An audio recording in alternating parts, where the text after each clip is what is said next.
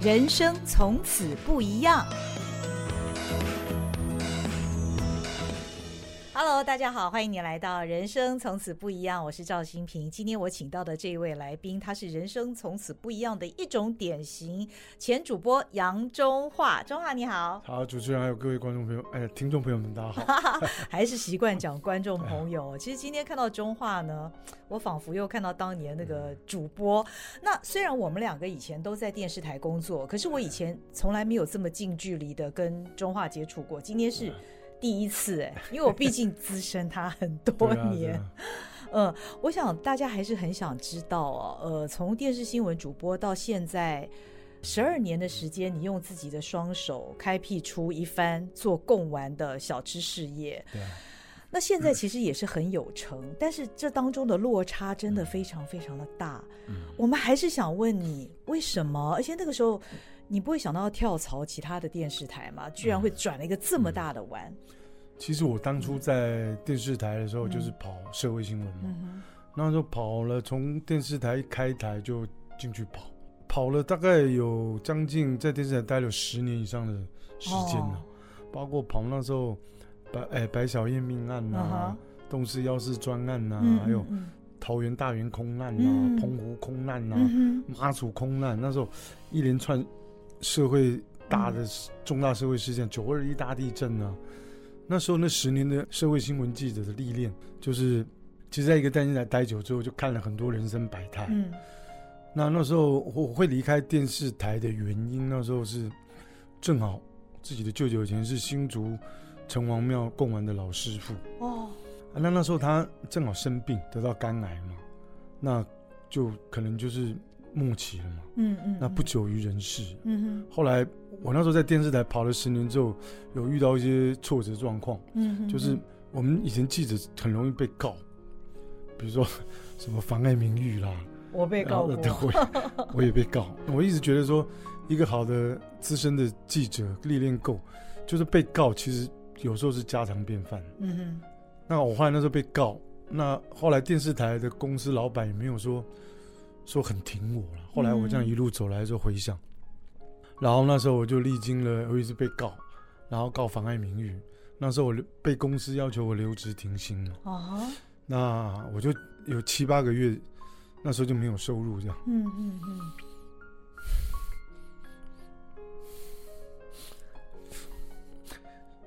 现在想起来还是会激动，可见那个时候公司有点伤了你的心了，嗯。就是那个留职停薪就没有没有薪水，嗯，嗯。那时候后来跟着舅舅，嗯，后来就把舅舅的手艺把它接下来，嗯，我就想一想说啊算了，就不想再回电视台这样，哦、然后就把舅舅的贡丸的手艺就传承下来，嗯嗯嗯，然后我想说啊，反正就靠自己的努力啦，应该有机会。反正就是 一口饭嘛，就这样。嗯嗯嗯、然后我就后来那时候毅然决然就离开电视台。嗯嗯、那时候你有问我说要不要再去别家电视台？对其实我那时候资历有超过十年。哦、我就算去别家电视台，都还有很多机会。我就算从最基层的记者做起来，一样薪水也也应该不会太少。对对。对对，那我后来就回想到一件事情，就是说，呃，我在一家电视台。拼了十年，那遇到官司这种状况的时候，其实电视台老板没有说真的很挺挺，我们。那我后来我就蛮心灰意冷。嗯。那我一直觉得说，哎、欸，我如果去别家电视台，我会不会又遇到这样的情形呢？那我去，我会，我要，我必须要全力以赴的在工作上吗？嗯。那如果又遇到，比如说一些调查报道，又又又被告，那怎么办？嗯。嗯，那我我后来想一想，万一就是这种恶性循环，我后来仔细回想我离开电视台的这十二年。我发现有很多我们的同业，还有很多资深的这个记者朋友们，都后来很多都是遇到官司，嗯嗯，对啊，被告，然后都是自己默默出庭，然后要承受了，不管是你讲的工作上的压力、家庭的压力、各方面的压力，这样接踵而来的时候，其实对我们来说是负担很大。嗯，我现在回想起来还好，我有离开这个圈子，这样。嗯对啊，嗯，现在回想起来觉得还好，但当时你决定承接 舅舅的这个手艺哦，嗯，等于你用自己的双手，我到现在还看到你仍然在自己亲手制作贡丸嘛。啊、但是凡事起头难，一开始一定是很不容易的。那个时候你做出这样的决定，家人也支持你吗？其实刚开始做的时候，其实我我学成功的贡丸这个蛮戏剧性。哦，我之前我舅舅因为他过世之后，哦、啊，我说好，我要把舅舅的手艺传承下来。阿姑那时候他过世了嘛？哎，他那时候好像有记得有有写一个贡丸制作的配方，他口述的时候我有抄下来，找什么盐几两，酱油几两，糖几两，那个配方 都写在秘方写、哦、在一张纸条上。我想说、嗯、啊，透懂了。嗯。然后后来我就有一天心血来来潮，因为舅舅过世了嘛，那我要做贡丸，我要打贡丸，我要赶快把那个配方找出来。我就记得我是夹在一本书里面。然后后来。后来去找找找到这本书了，然后我想说，哎哎，打打开来看，哎，字条还在，就一看，哦、完了，怎么样？BBQ，那张字条只剩一半，哦，它被那个虫虫吃掉一半，哦哈，然后最重要的那个那个，比如说盐几两，那个那个酱油几两，糖几两，那个几几两，正好 通通不见。通通不见。哦哦哦，你知道配方，但是对，那我变成我只知道是哪些东西嘛？比如总共要就配方有七八样东西，但是最重要那个几两几两几两那个比例，通通不见了，没了。那我想说啊，怎么办？你得重新摸索。我就重新摸索。后来特别为了要转行嘛，就去新竹贡丸的一些那个回去老店，然后其中我跟一家有一台旧的机器。它是二手的打贡丸的打浆机嘛，嗯、然后是快木桶。那时候我就花了五万块买了那个二手的打浆的那个机器，哦、那台机器花了五万，然后它是木木桶嘛。然后那时候我就用那一个，它一次打只能打七十斤，我就用那七十斤的那个机器一直试，然后猪肉买过来就调比例，到底后腿肉跟猪背油的比例是七比三呢，还是六比四？然后，呃，后腿肉先下去，配料什么东西下下去，要下几两？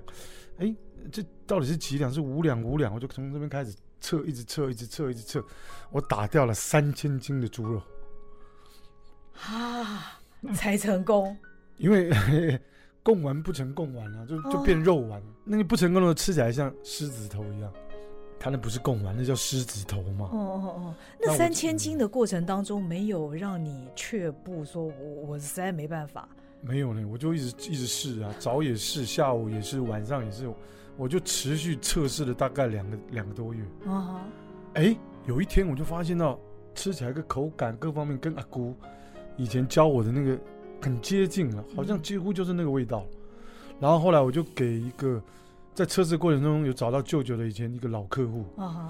那个老涛啊，我每次给他测，然后一做完就给他吃，直到有一天他吃，哎、欸，就是这个味道，就是这个味道，丢丢丢了去，记得记得比，我才好开心啊！我那时候大概打掉了三千斤的猪肉，才终于借由舅舅的老客人找回了台湾最古早的贡丸的锅渣比，嗯嗯嗯，这样子。你是这个老饕客试吃成功之后，你才开始摆摊的吗？对，就是他测试完之后，才开始在戏子的黄昏市场开始卖贡丸。哦，对，哇，三千斤的试炼，一开始摆摊是你跟你太太一起？刚开始的话，就是我是跟一个朋友，嗯，在那边一起卖，嗯，啊因为摊位是他的嘛，所以就跟他一起合伙在那边卖。这样刚开始是这样，舅舅那时候已经过世了。哦哦，对啊，那。你开始摆摊的时候，有没有一些心里面的什么关卡，会觉得不好意思？其实不会，会吗？不会，不会，不会哦。因为我们以前电视记者的历练，已经是拿麦克风在人群前面嘛，不管是不管是命案啦、台风啦，像最近台风又要来啊，一些事件的时候，或是跨年晚会啦，我们本来就是在人群里面。就是包括要连线啊，uh huh. 做新闻啊，uh huh. 然后播新闻啊。嗯嗯嗯。那其实对我来说，我只是换一种方式在这个人群里面，所以我觉得还蛮自然的。嗯、尤其是跟一些婆婆妈妈的互动，哎，有的人有看过我，也有的人不、uh. 不知道我是谁，那有的人有认出我来，那很多人都给我第一次的机会。啊哈、uh。哦、买我的贡丸。嗯、uh。那哎，觉得你这他给我了一次机会之后，哎，觉得吃的不错，他就会再来。Uh. 所以，我那时候在黄昏市场卖贡丸的时候，回头客很多。啊，十个里面大概有七八个客人都会再回来给我买第二次，可见口味是成功的。对，那时候在黄昏市场卖的第一年，很多人不知道说。哎，原来这卖贡丸的这个是主播这样，所以你一开始没有那个前主播杨中化的那个扛棒，我只有我我只有做了一个这个肖像这样子，哦，好，主播杨中化爆浆大贡丸那个肖像，所以一开始就有这样的品牌，对对对对对，一开始就有，然后后来是那个中国时报一个记者专门跑我们主播线的朱梅芳，哦。他就帮我写了一篇就是采访稿。啊哦，就是 跟大家报道说，哎，我在我在黄昏市场这样卖贡丸这样，然后后来哇，很多人看到那个《中国时报》报道之后，就慕名而来。黄昏市场啊，有远从台中的啦，新北市的啦，桃园的啦，最远还有从高雄坐火车来买。哇，对啊，那时候还蛮开心的这样。嗯嗯嗯。那我发现我想太多了，因为我刚才跟中化讲，我大概今年在迪化街那天很热闹，我不太记得是什么日子，应该是周末啊。对，礼拜六。我我我老远看到前主播杨中化爆浆大贡丸的那个扛棒，然后就看到他本人在一个大锅子前面热气蒸腾的在那边煮贡丸，还是在那边捏贡丸，现在想不太起来。但是我当时说实在的，我想跟你。打招呼，虽然我并不真的认识他，但因为过去是同业嘛，想打招呼，但是我不敢打招呼。最主要的原因，我要跟你坦白，是因为我觉得看到他那样子流着汗，我觉得心里面蛮不舍的，蛮不舍的。但我发现我想太多了。其实你面对人群，你是很自在的，对，很自然。嗯嗯，没有什么心里面的关卡，或者是不会啊，所谓的光环没有，没有。嗯嗯嗯嗯，我我那时候在菜市场摆摊完第一年之后，第二年我就想说，哎，我我我只有我只有在菜市场卖贡丸，我有没有办法走出去？嗯哼，因为我既然已经转行了嘛。嗯嗯嗯。然后后来我就摆摊的第二年开始，我就去，我想说，哎，下半年之后我就去参展。哦。因为台湾那个有那个美食展嘛。哦。然后我想说，哎，我去参展，参加展览看看。嗯嗯。结果我一去参展之后，因为他一次就是四天嘛。啊。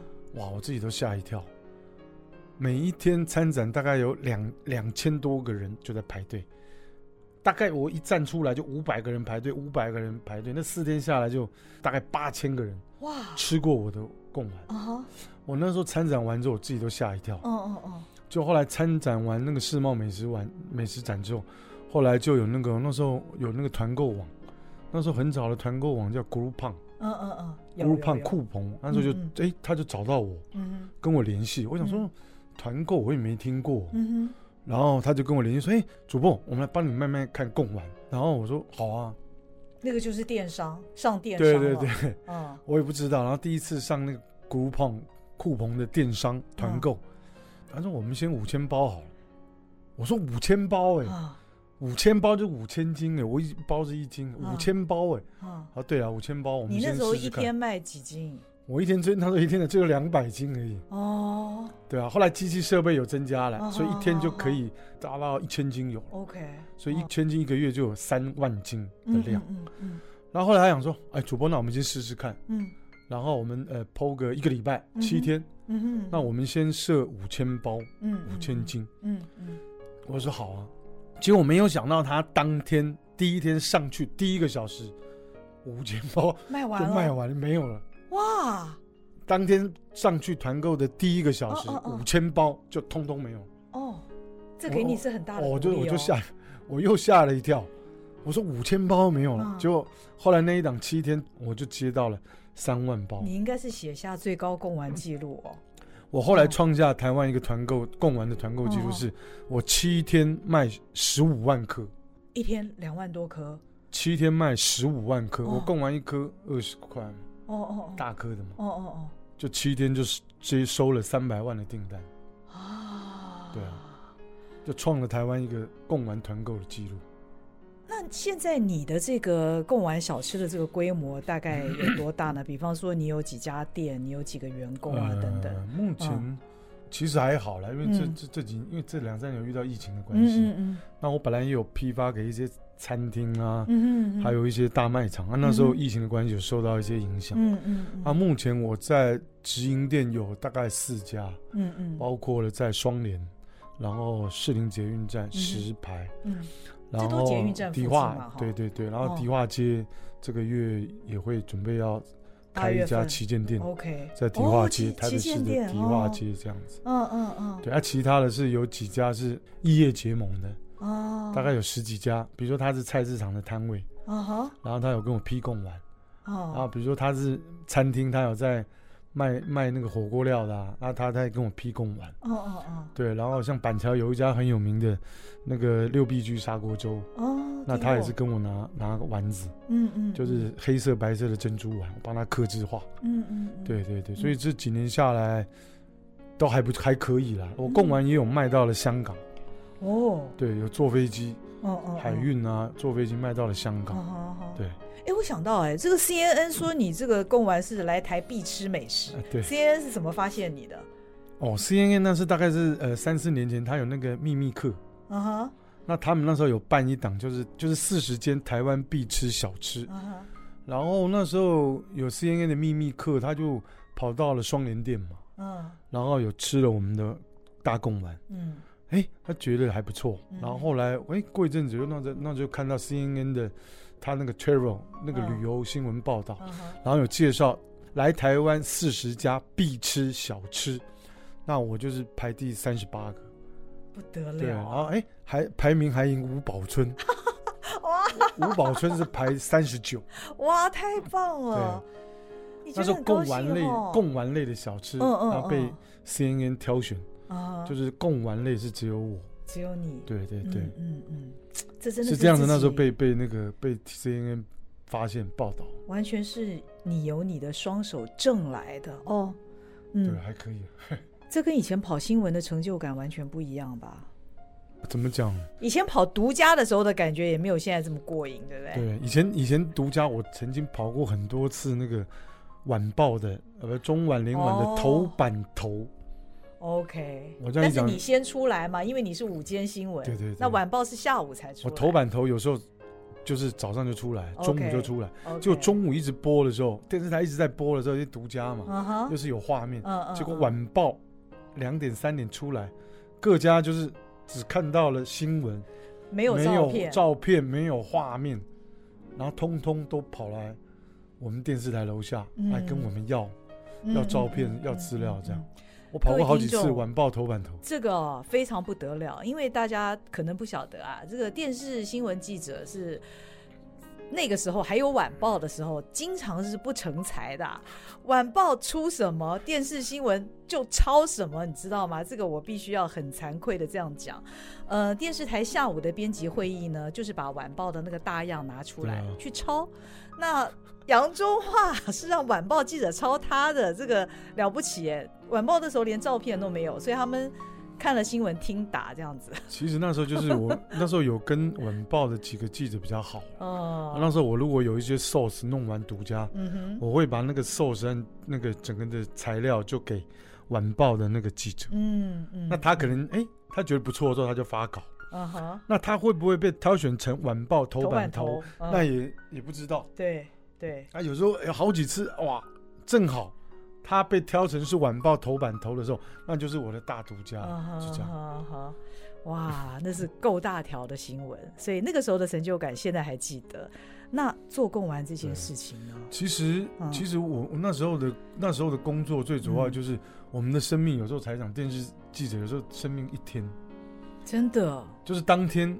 我打赢了这场仗，对，比如说我拿到了独家新闻，嗯，我拍到了独家画面，嗯哼，当天可能是我赢了，嗯，我们这家电视台赢，但是你睡觉起来，第二天又来，又从又是新的开始，从零开始，嗯，所以那时候对我们来说是每天都要打仗，嗯，那每天谁是第一名不知道，嗯嗯，那那个工作辛苦是压力是每天持续，嗯嗯嗯哼。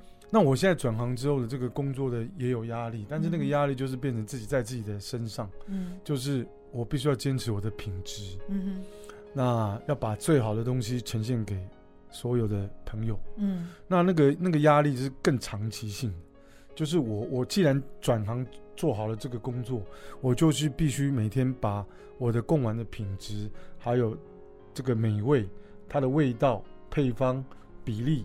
要控制好，才能够对得起所有的这个大众。对，所以他那个压力和那个各方面的那个挑战是不太一样，更大。对啊，食品这个东西不容一丝闪失，尤其你现在也又做出名号了。对，以前就算漏新闻被长官骂一下就算了哈，反正隔天又是新的开始。但是食品这件事情，尤其现在大家这么重视食，对，一定要坚持哦，还有口味啊等等。哎，我听说你的加盟店不必付加盟金啊？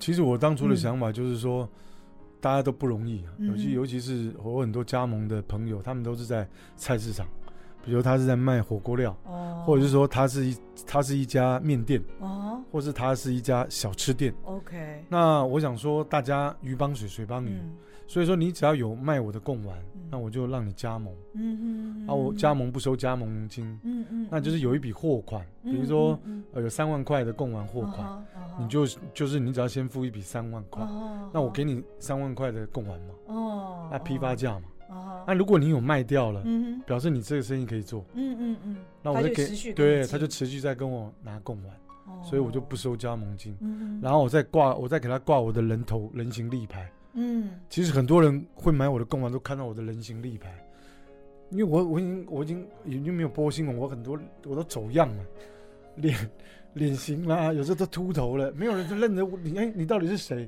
哎，有时候大家看到那个人形立牌，哎，哦、看到我的名字，哦，主播杨中华爆浆大贡丸，人家就想到，我说杨中华，对，嗯，是他本人没错，所以有时候那人形立牌还蛮重要的。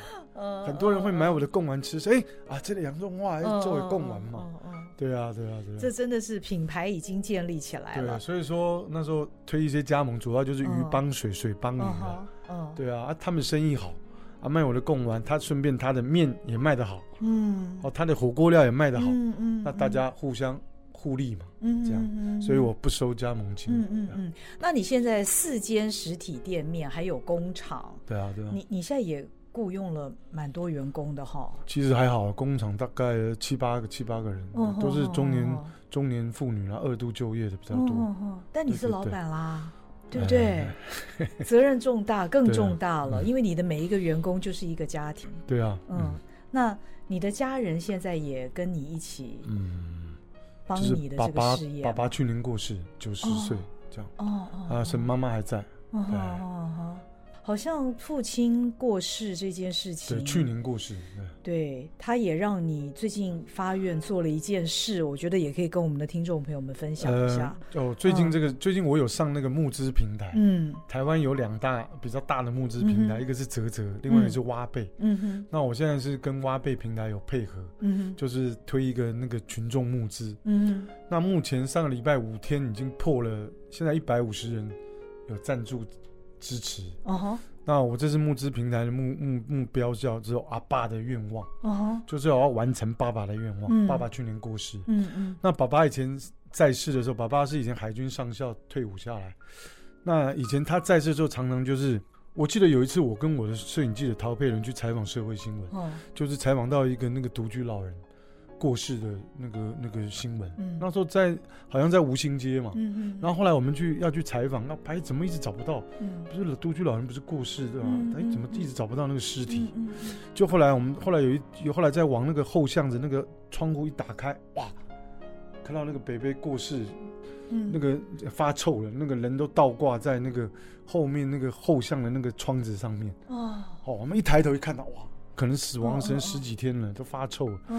那、uh huh. 后来，后来我们才再把回去简单把这个新闻素材回去处理嘛。嗯、uh。那、huh. 后，后来我回去之后跟老爸讲这个事情，然后爸爸就想说：“那独居老人呢、啊？对啊，我说那个派出所警察还有过去，uh. 好像这没有后事，没有人处理。”爸爸就说：“那有没有需要他帮忙的？”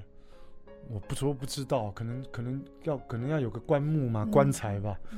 爸爸就说：“那你去问一下。”你跟那个派出所长说，他这个北北的那个棺材，我们来帮他出。嗯，嗯，就后来爸爸那时候就是叫我帮他出了这第一具的火葬棺木。哦。那后来爸爸因为在世的时候那几年也都有时候去帮忙人家一些要造桥铺路啦，哦、或者海边捡一些垃圾啦，山里面捡一些垃圾啦。嗯嗯、那有时候他看到一些报纸啊，有些需要一些那种联合祭祀。需要捐款的啦，嗯、或者是棺木，他有时候也是会主动的去捐。帮助这些弱势团体。嗯，然后后来我转行的这十年当中，嗯，那因为我觉得爸爸的这个善行义举，其实对我影响蛮大的，所以我那时候我转行的这十年当中，我大概陆陆续续，有时候一个月捐出一具棺木、两具棺木，所以这十年下来，我也捐了有超过一百具的火葬棺木。哦，这样子。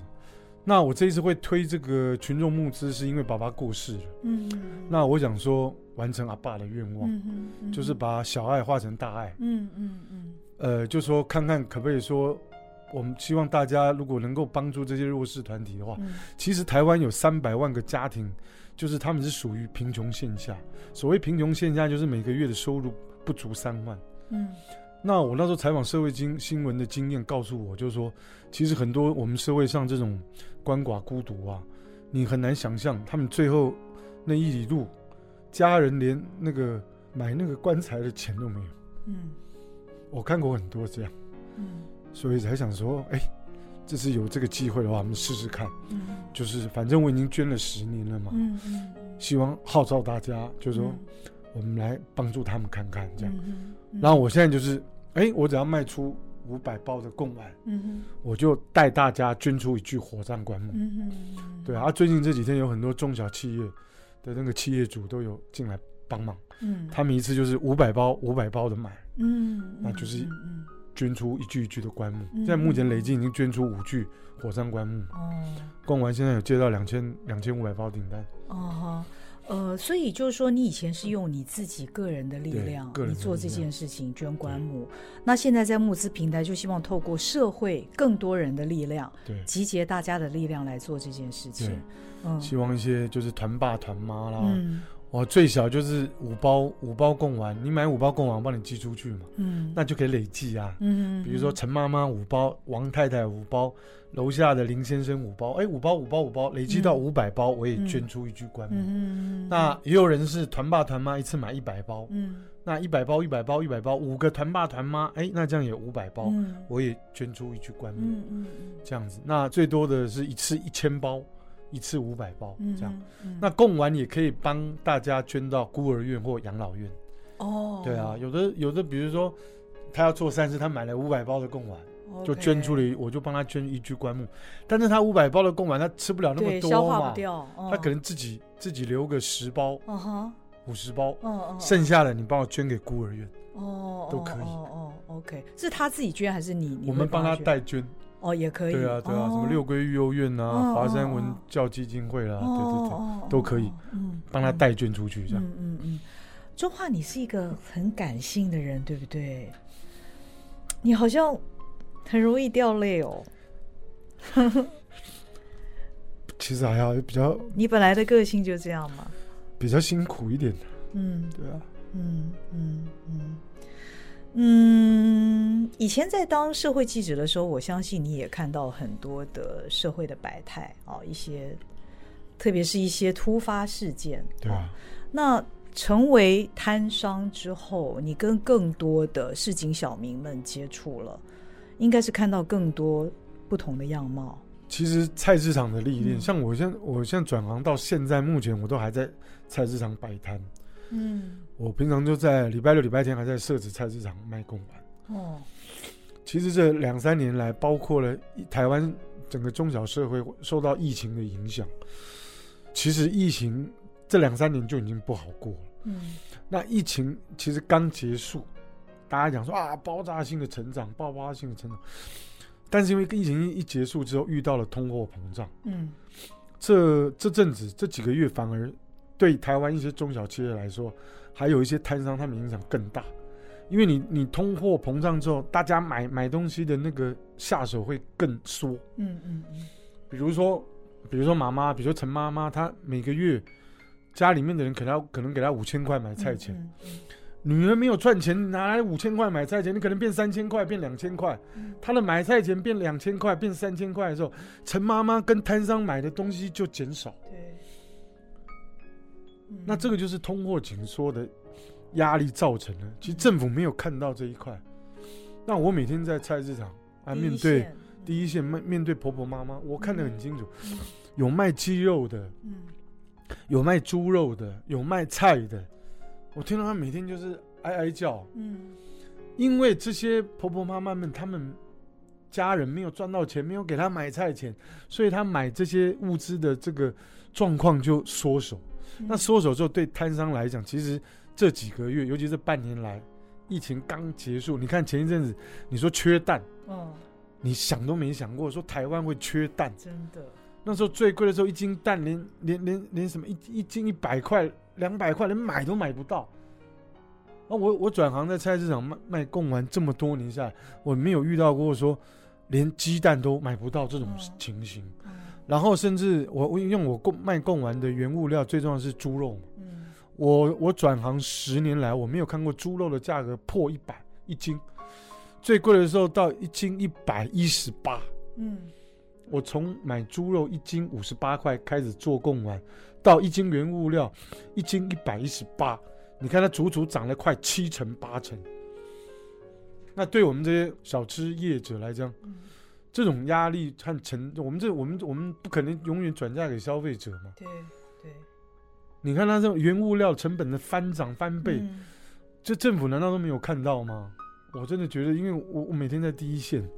那这种承受原物料的压力，看到这些小摊商的压力，我每天都看到这种情形。嗯，那不知道也不知道跟谁讲。嗯，那你现在虽然已经有工厂，也有那些打浆机啊什么那些机器了，但是你还是会自己捏贡丸吗？哦，呃，我现在店头啊，像菜市场啊，嗯、还有店铺的话，都。大部分有时候就是也有，就是捏一下，礼、uh. 拜六、礼拜天的时候这样子。Uh. 所以我看你粉砖上写，你六日是最忙的。对对对，uh. 六日的时候早上就是在菜市场嘛，六七点菜市场哇捏贡丸，捏完之后，然后中午进中午进工厂，然后哇载我要载一一两百斤的贡丸啊，因为我要去我要去迪化街卖嘛，然后去迪化街摆摊就下午，下午大概两点多到，然后整理一下。嗯开始弄好之后，开始卖卖卖卖，哇，一两百斤啊，卖贡丸汤啦，这样，忙完都大概晚上收好洗完，大概七八点。哦，现在大家都讲创新，贡丸有没有什么创新？口味？我舅舅传承给我的贡丸就是一般的原味贡丸嘛。哦、那我的贡丸做的比较大颗，哦、所以我把差异化做到最大。哦、特大力有汤汁不加粉，我的贡丸一颗直径大概七公分。哦，就是有时候一炸起来跟棒球跟棒球一样大。哦哦哦，对啊，那是有一个噱头。哦，所以所以我的贡丸叫做爆浆大贡丸。那是真的爆浆，真的是所谓的爆浆，是咬下去会有汤汁、肉汁，不滋不滋，juicy juicy。哦，对啊，好吃的贡丸就是里面要有 juicy juicy，要有肉汁。嗯嗯嗯，这样子。那除了原味的贡丸，我还有香菇口味的贡丸，香菇贡丸，我还有红曲贡丸。就是用客家、哦、客家的红曲酱去做的红曲贡丸，还有印度咖喱贡丸。哇！然后呃，我还有墨鱼花枝丸。哦。就是墨鱼汁。嗯。那那个那个花枝，那个墨墨鱼汁。嗯嗯。做出来的墨鱼花枝丸是整颗黑色的。嗯。对，然后还有红色的红曲嘛。嗯嗯。啊，咖啡色的就咖喱。哦。所以我还有做有蛮多创新的。哦。这样，然后最近还准备帮跟那个宜兰三星葱农会。配合叫三星葱爆浆大贡丸，哇！到最后给宜兰三星枪农会他们自己独家去卖。